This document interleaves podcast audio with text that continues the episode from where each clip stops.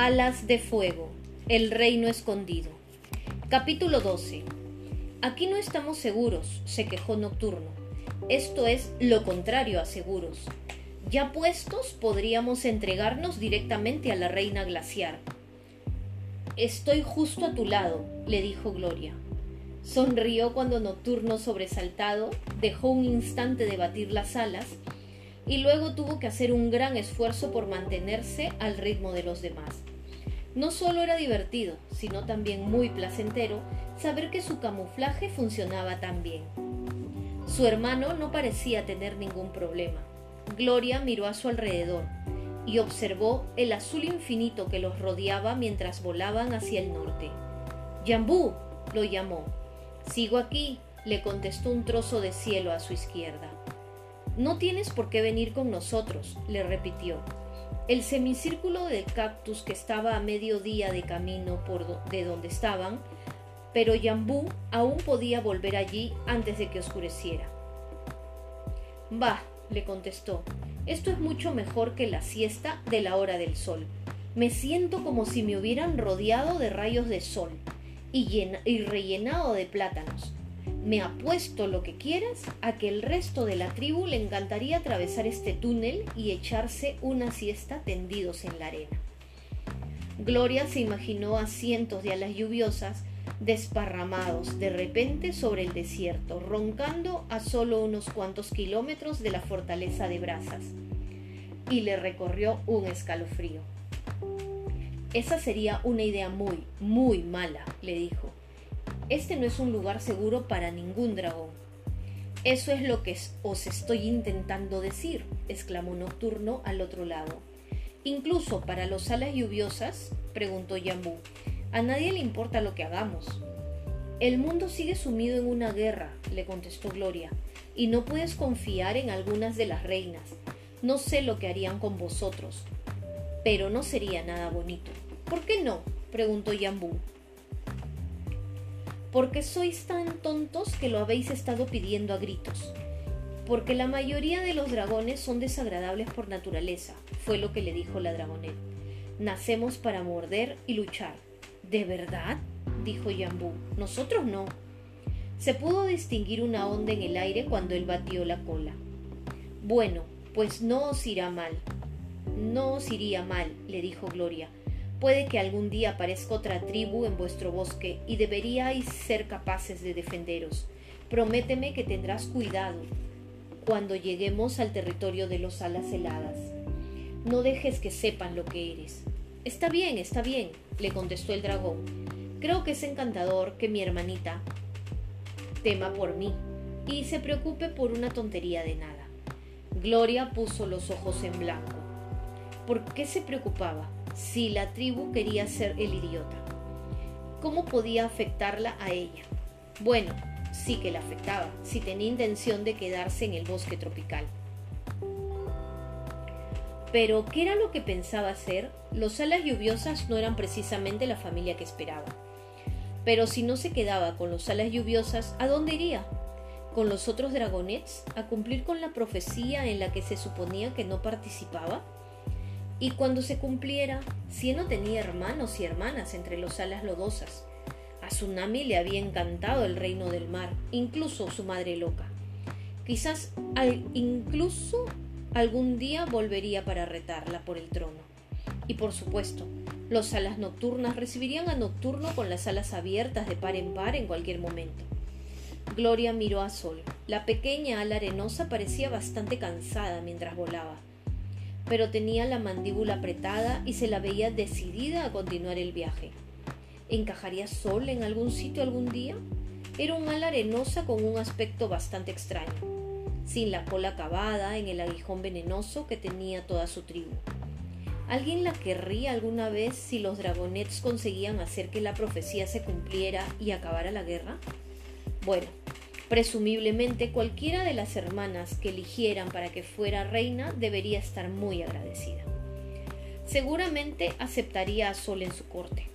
Además, a todo el mundo le gustaba la pequeña dragonet. Gloria sacudió la cabeza, cerró las garras en un puño. Estaba pensando demasiado. Lo primero que tenemos que hacer es encontrar a Manglar y hacer que vuelva a casa. Luego encontraré a los alas lluviosas desaparecidos y a quien quiera o lo que quiera que se los está llevando o matando.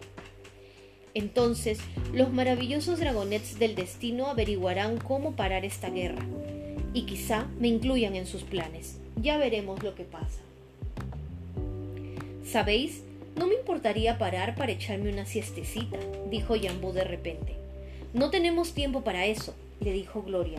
Entonces la dragonet reparó en que Manglar también era un ala lluviosa, así que quizá también hubiera parado a echarse una estúpida siestecita, aunque no podía fiarse de ello. Además, Yambú no va a ser así todo el día. Por la noche va a ser mucho frío y mañana por fin estaremos en el reino helado, donde sí helará bastante. Estoy seguro de que estaré bien, dijo Yambú con ligereza.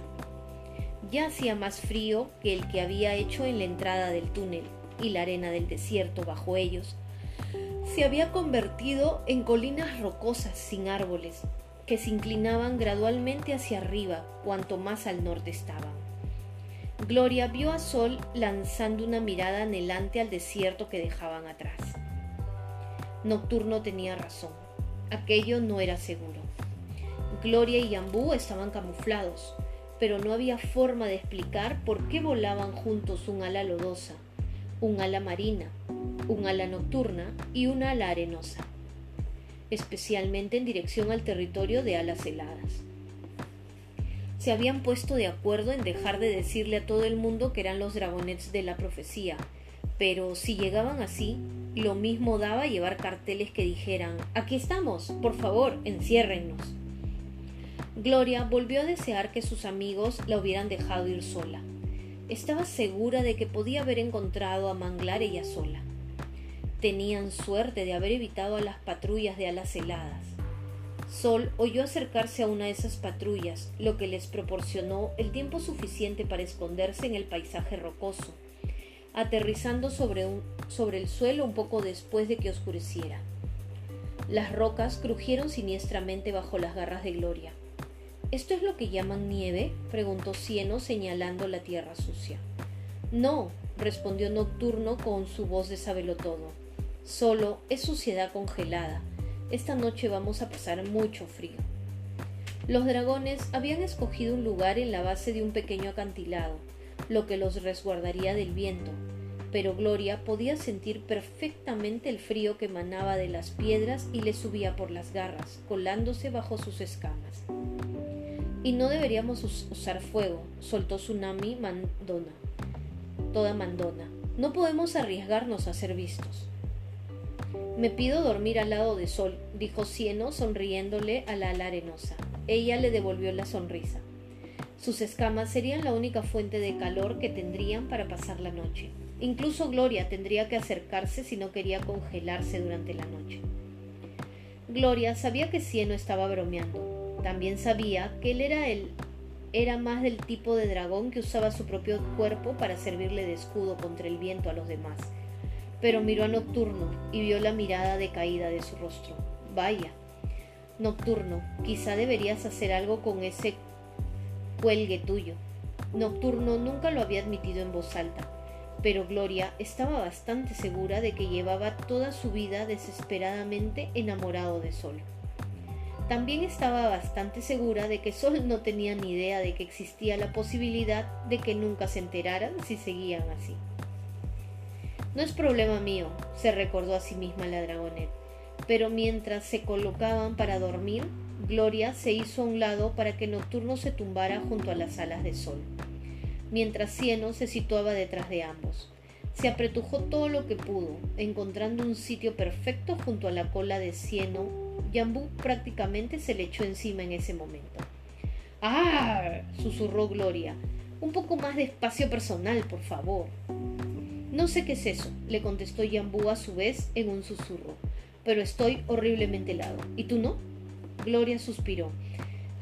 Sí que tenía frío, y Yambú estaba calientito, y además era su hermano.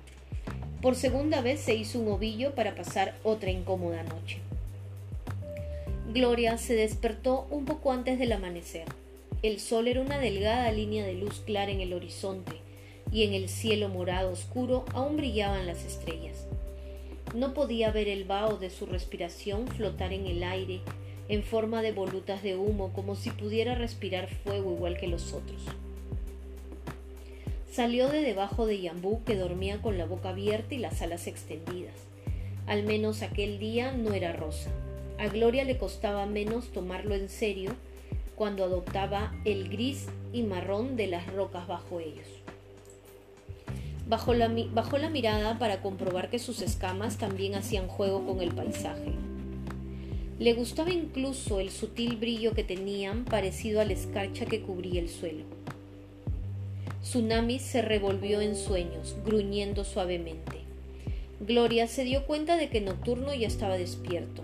Él la miró por encima de la espalda de Sol. Parecía exhausto. Ella movió la cola sugiriéndole que debería volver a dormirse. Luego abrió las alas y saltó hacia la cima del pequeño acantilado para ver cómo el paisaje que se abría ante ellos.